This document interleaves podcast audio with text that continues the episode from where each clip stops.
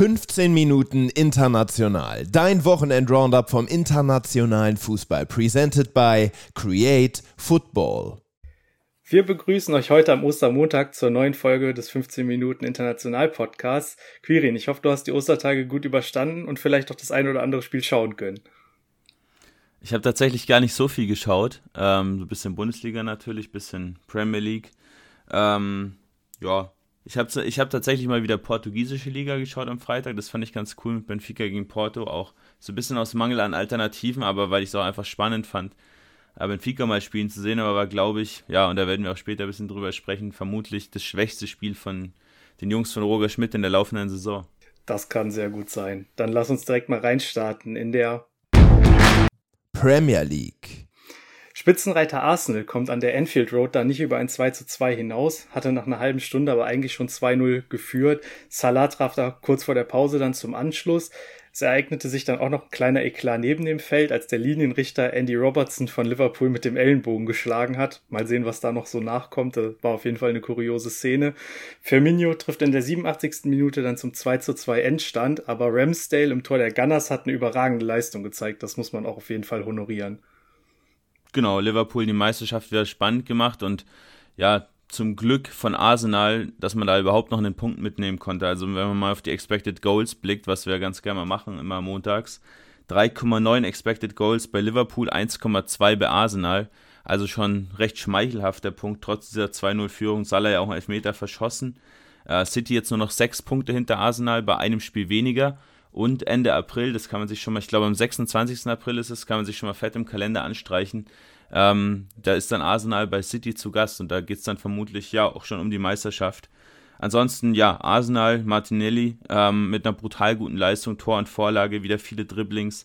Jetzt mit 14 Ligatoren der ja, erfolgreichste Brasilianer in Europa in der laufenden Saison. Und Ramsdale, du hast es angesprochen, ähm, ja, viele Top-Paraden mit drin gehabt. Auf der anderen Seite Saliba ja verletzt, deswegen Rob Holding wieder gespielt in der Innenverteidigung. Und der gefällt mir wirklich gar nicht. Also da würde ich mir viel lieber Kiwior wünschen, das junge polnische Talent. Ähm, Holding mit vielen Ballverlusten, wenige Zweikämpfe auch gewonnen, Schle äh, schlechtes Stellungsspiel und ja, und hat, hat, dann unter anderem auch dazu geführt, dass Firmino dann eben auch noch den Ausgleich erzielen konnte. Äh, Liverpool auf der anderen Seite 6 von 8 Großchancen vergeben, ähm, nur zweimal von außerhalb der Box geschossen, 19 Mal von innerhalb, also wirklich ja, offensiv eigentlich eine brutal gute Dar Darstellung, aber ja, mal wieder ein bisschen ineffektiv, wenn Salah dann auch nicht, nicht, nicht, ja, zwei oder drei Tore macht. Dementsprechend, ja, glückliches Unentschieden für Arsenal und Liverpool, ja, müssen mal sehen, dass sie sich zumindest noch für die Euroleague qualifizieren. Ja, unfassbar, dass Liverpool da die ganzen Chancen auch innerhalb des Strafraums nicht nutzen konnte. Wir springen weiter und sprechen über ein anderes Team aus London. Chelsea hat gegen die Wolves 1 zu 0 verloren. Die Rückholaktion von Frank Lampard da unter der Woche jetzt im ersten Spiel erfolglos. Chelsea wartet jetzt seit drei Spielen auf einen eigenen Treffer. Was läuft da in der namhaft besetzten Offensive falsch? Ich kann es mir langsam auch gar nicht mehr erklären. Also egal, was da gemacht wird, egal wer spielt, egal wer an der Seitenlinie steht, egal welche Systematik, egal welche Formation, welche Spielidee, es funktioniert einfach gar nichts gerade bei Chelsea, wie wenn es so richtig ein Fluch drauf liegen würde. Ähm, mal wieder das Problem, dass man es einfach nicht schafft, gegen eine Abwehrkette, die kompakt steht, Chancen zu kreieren. Jetzt in dem Spiel nur einen Schuss in 90 Minuten aufs Tor gebracht. Ähm, insgesamt hat man es nur zweimal geschafft, trotz diesen Flügelspielern, die man ja auf dem Feld hat, nur zweimal per Dribbling in die Box einzudringen. Also das ist schon wirklich ja Ganz, ganz auffällig. Auch hier wieder fast 60% Ballbesitz, aber man schafft es einfach nicht, Chancen zu kreieren. Und dementsprechend, ja, dann triffst du halt auch nicht. Und äh, diese ganzen Ballverluste, die auch die Wolves im letzten Drittel hatten, aber vor allem eben auch Chelsea, brechen dir dann eben das Genick, weil dann gibt es wieder Konterangriffe. Ja, und dann fällt halt so ein Tor wie das von Matthäus Nunez, ein schöner Volley von, von ja, einer ziemlich unguten Situation oder einer unguten Position. Sowas fällt dann halt auch einfach in so einem Spiel weil du vorhin deine Dinger nicht machst oder generell gar keine Chancen kreierst, um mal ein Tor zu machen. Ja, wenn es nicht läuft, dann läuft es auch so gar nicht, habe ich den Eindruck.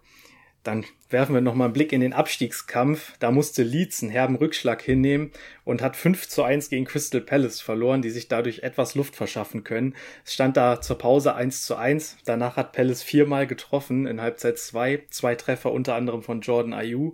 Im Abstiegskampf ist es generell im Moment sehr packend in der Premier League.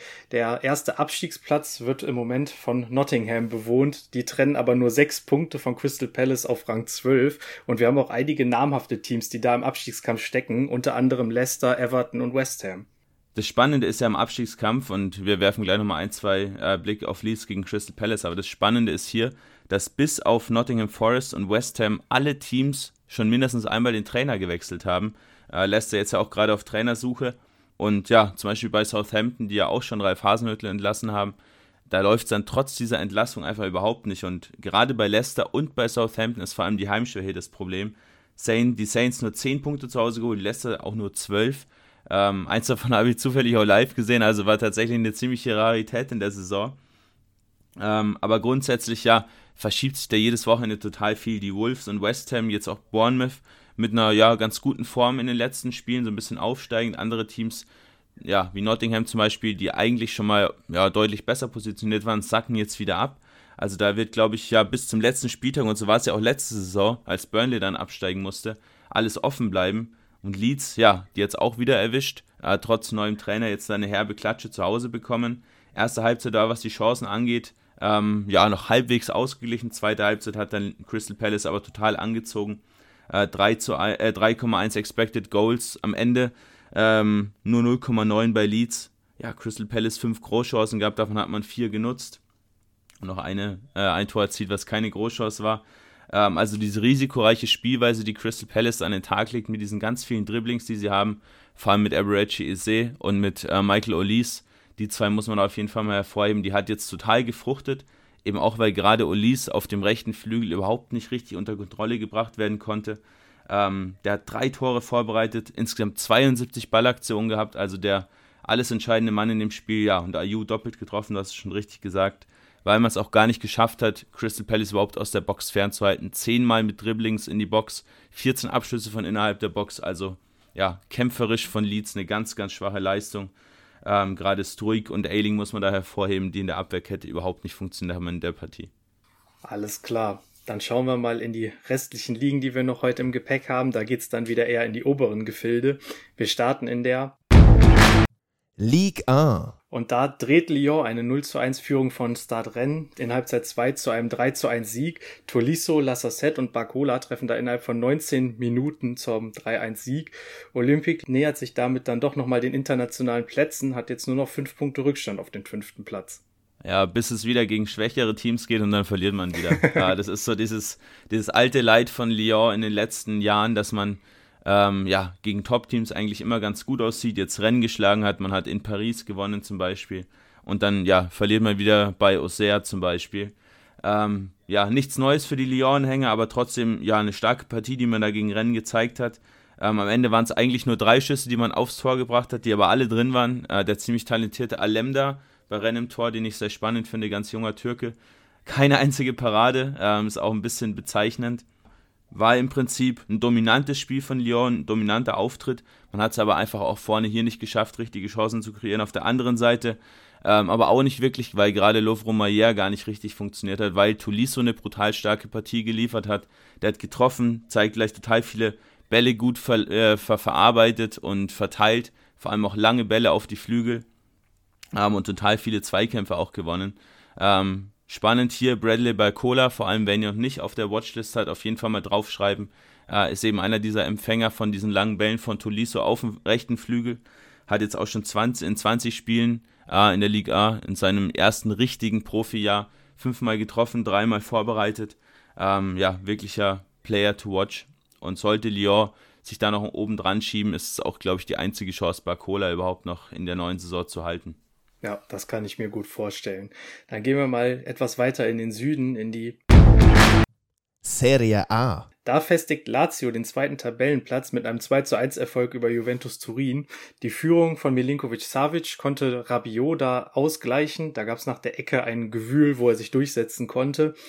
Aber dann folgte noch eine traumhafte Vorlage von Luis Alberto mit der Hacke zum 2 zu 1. Da sollte man sich auf jeden Fall mal die Highlights anschauen. Ähm, die Vorlage war auf jeden Fall zum Zungeschnalzen. Ja, Lazio echt überraschend in der Saison. Hatte ich überhaupt nicht auf dem Schirm jetzt letzten Sommer, dass sie sich mit ihrem, ja, man muss es ehrlich mal sagen, mit einem eigentlich eher leicht überdurchschnittlichen Kader das so weit oben festsetzen können. Natürlich, du hast ein paar Spieler drin, wie einen Milinkovic Savic zum Beispiel, die natürlich Topspieler sind, aber zum Beispiel eine Innenverteidigung aus Romagnoli und Nicolo Casale, ähm, ja, nichts Besonderes, muss man ehrlich sagen. Die Linksverteidigerposition im Prinzip gar nicht besetzt. Da spielt immer irgendjemand positionsfremd. Dann hast du Matthias Sakani, der jetzt auch das Tor von Milinkovic Savic vorbereitet hat, dann später noch selbst getroffen hat, der jetzt auch schon bei zehn Treffern und fünf Vorlagen steht. Der kam für sieben Millionen von Hellas Verona. Also alles in allem eigentlich kein besonders guter Kader und da liegt es im Prinzip komplett an Maurizio Sarri, der das Team mit seinem Sarri-Ball komplett transformiert hat. Man spielt wirklich viele Kurzpässe, man schafft es, den Gegner einfach zu dominieren, aber dann trotzdem immer wieder, eben vor allem durch Luis Alberto, den man da auch mal hervorheben muss, Pässe in die Tiefe einzustreuen zum Beispiel, dass auch Immobile gefüttert wird. Also es ist wirklich total harmonisch, was man da geschaffen hat. Und spannend ist der Vergleich auch mit der letzten Saison. Da hat man in 6, von 36 Punkten gegen die Top 7, also gegen die anderen sechs Clubs, die auch top sind in der Liga, ähm, von 36 Punkten nur 9 geholt. Jetzt steht man von 30 möglichen, zwei Spiele hat man noch ausstehen, von 30 möglichen schon bei 21, also die Quote von 25 auf 70 Prozent gesteigert.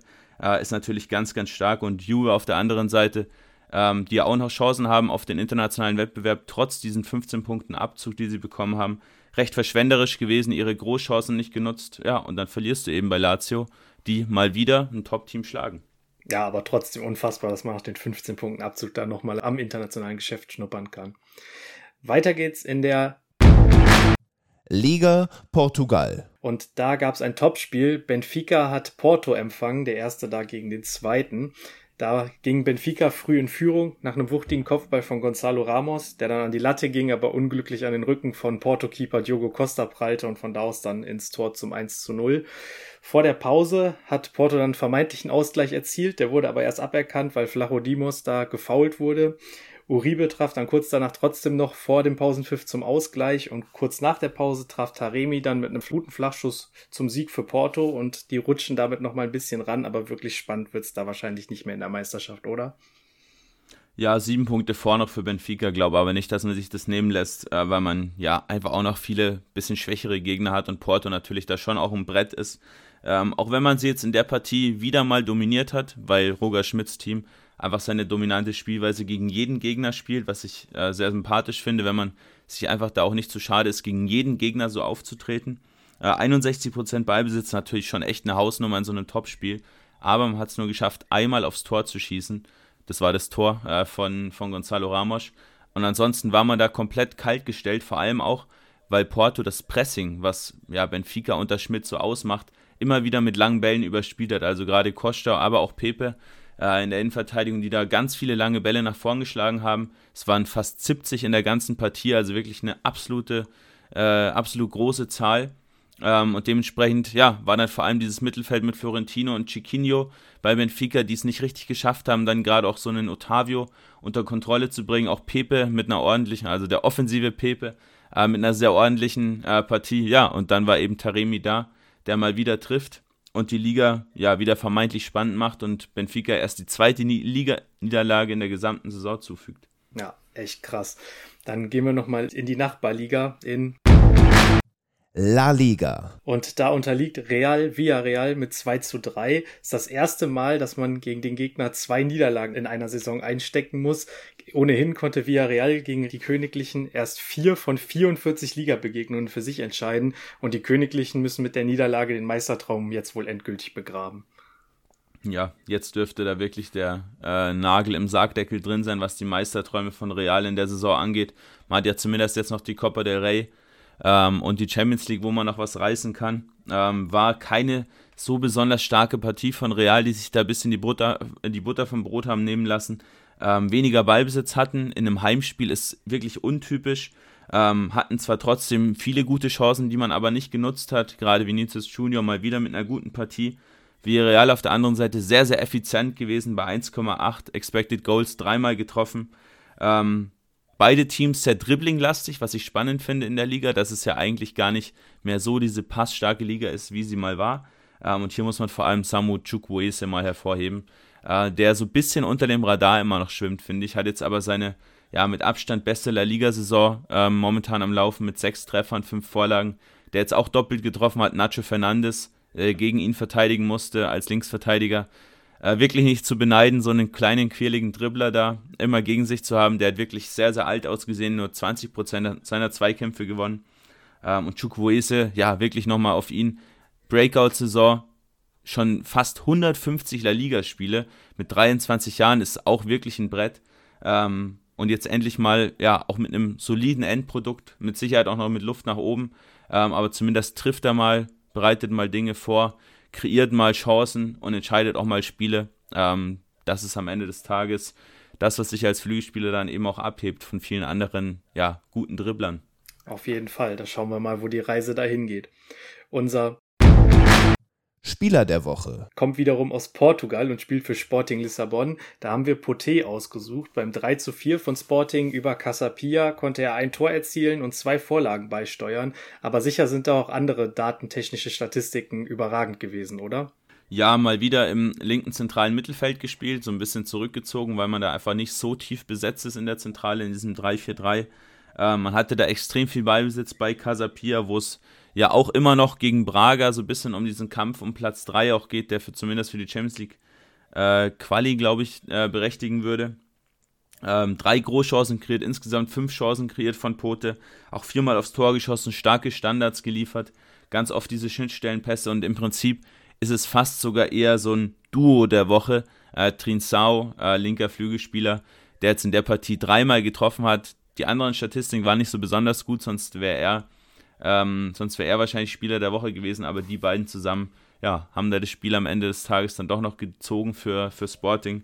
Ähm, und auch hier wieder Flügelspieler, der am Ende des Tages trifft und vorbereitet, wie Trinsau, äh, hebt sich dann eben ab, ähm, um dann am Ende des Tages auch den nächsten Schritt zu gehen. Ja, und das erste Mal dürfen wir in dieser Saison unserem Team der Woche gratulieren. Mit einem 2 zu 1 Sieg über Middleborough konnte der FC Burnley den Aufstieg in die Premier League fix machen. Cheftrainer ist da Vincent Company, der erst im Sommer gekommen war. Was war der Schlüssel zum Aufstieg, Quirin? Ja, eine total ja, clevere Transferpolitik zum einen. Ähm, man hat ja im Sommer recht viele Spieler verloren, aber gar nicht so viel Kohle eingenommen. Es waren, glaube ich, 70 Millionen. Äh, davon hat man 40 Millionen wieder äh, reinvestiert. Ähm, hat damit viele Spieler auch aus Belgien geholt, wo sich Vincent Kompanie natürlich zum einen durch seine Herkunft, ist er Belgier, aber auch durch seine Station bei, bei der RSC Anderlecht sehr, sehr gut auskennt. Und dann eben Spieler dazu geholt, wie einen Anas Traori, zum Beispiel Manuel Benson, die natürlich in England komplett unterm Radar laufen, die aber ja natürlich auch durch diese ganz guten Gehälter, die in der zweiten Liga da bezahlt werden, ähm, trotzdem in die zweite Liga gewechselt sind. Diesen Spielstil von Kompanie, dieses sehr, sehr dominante Auftreten, sehr ballbesitzstark, aber vor allem auch sehr pressinglastig ja, und in der Offensive sehr variabel. Ähm, perfekt ja implementiert haben in ihr eigenes Spiel und dementsprechend am Ende des Tages ja den Aufstieg jetzt schon klar gemacht haben, sind jetzt glaube ich 19 Punkte schon vor Platz 3. Heute Abend, wir nehmen am Montag auf, geht es dann noch gegen Sheffield im absoluten Topspiel und ich denke auch, dass die Meisterschaft Burnley nicht mehr zu nehmen sein sollte. Ähm, hier noch vielleicht ein, zwei Schlüsselspieler, vor allem äh, Josh Brownhill, den ich brutal stark finde, der eigentlich vorrangig in der Premier League im zentralen Mittelfeld gespielt hat, jetzt oft eine Zehnerrolle eingenommen hat, extrem stark im Gegenpressing, für mich einer der stärksten Spieler im Gegenpressing in ganz Europa. Äh, dazu noch sechs Tore, acht Vorlagen beigesteuert und viele ja, Chancen einfach eingeleitet. Äh, Ian Marzen, den man sich von Chelsea geliehen hat, äh, acht Vorlagen. Und Nathan Teller, ja, Leihgabe aus Southampton, Flügelspieler, der 17 Mal getroffen hat. Ähm, aber da könnte man noch diverse andere nennen. Ganz junge Mannschaft, eine Mannschaft von vielen No-Names in England auf der Insel. Ähm, wird die Tage auch nochmal ein Post zukommen. Ähm, und wer da nicht warten kann, gerne auch mal in unsere Premier League-Episode hören bei Scouting Worldwide. Da haben wir auch am Ende nochmal, ja, ich glaube, so fünf bis zehn Minuten über Burnley gesprochen. Ähm, ganz, ganz spannendes Projekt und für Kompanie mit Sicherheit nicht die Endstation im Trainerbusiness. Das hört sich echt super an. Als kleiner Ausblick für die Woche noch, morgen spielt Manchester City gegen den FC Bayern. Mittwoch haben wir dann Real gegen Chelsea in der Champions League und im Euroleague Viertelfinale trifft Leverkusen auf Royal Union und das findet am Donnerstag statt. Sehr gut. Prima, dann haben wir es wieder geschafft für diese Woche. Äh, danke dir, Jan. Und bis zum nächsten Mal. Ciao.